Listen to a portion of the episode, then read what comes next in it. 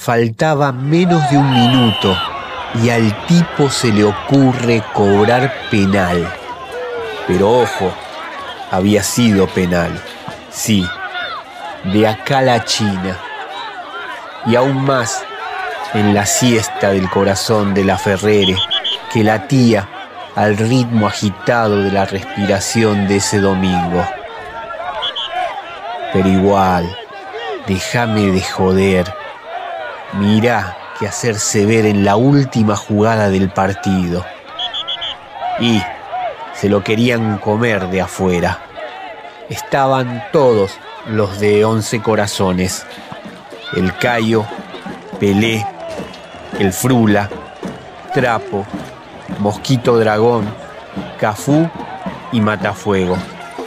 A todos los acompañaban unos 40 pibes del barrio, uno más picante que el otro. La banda de once cantaba en los laterales de la cancha que daba a la calle Recuero, pegados a la línea. Estaban eufóricos porque esa tarde la categoría 82 con el empate ganaba el campeonato.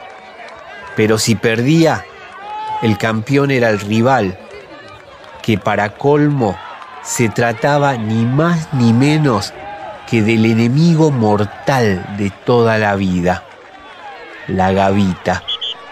Porque con Lucero era un clásico de barrio, pero con la gavita estaba todo mal. Claro, si tenía los colores de almirante, ¿cómo no iba a estar todo mal?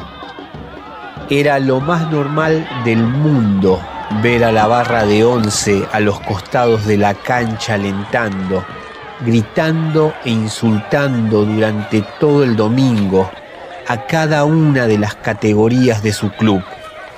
Era lo más normal del mundo que un árbitro cobre algo que iba a contramano de lo que a ellos les parecía y que todo termine a los tiros y con la terna arbitral corriendo por el asfalto de Ruiz de los Llanos, haciendo repiquetear los tapones de los botines sobre el hormigón.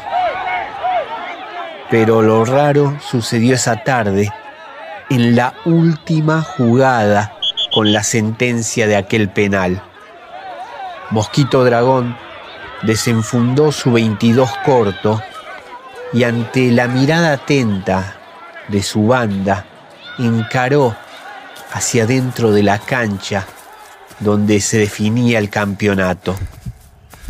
Árbitro y jueces de línea arrugaron la cola creyendo que todo estaba perdido.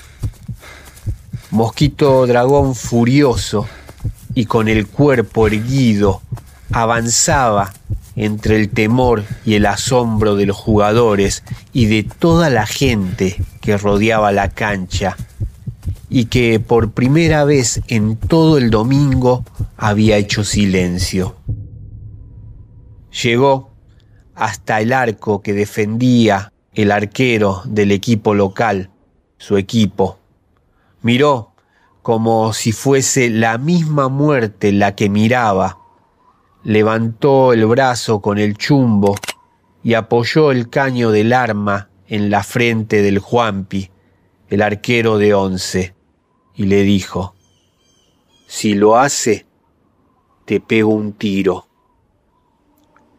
El Juanpi lo miró un segundo desde atrás de sus ojos verdes, arqueó sus cejas amarillas y le contestó contundente y sereno.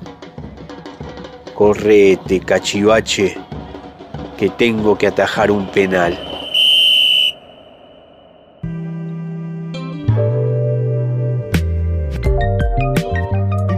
Sergio Gramajo es poeta y narrador. Nacido y criado en La Ferrere, vivió en Morón unos 15 años hasta que recientemente se mudó a Padua. Está trabajando su primera novela en una clínica junto al escritor Osvaldo Bossi.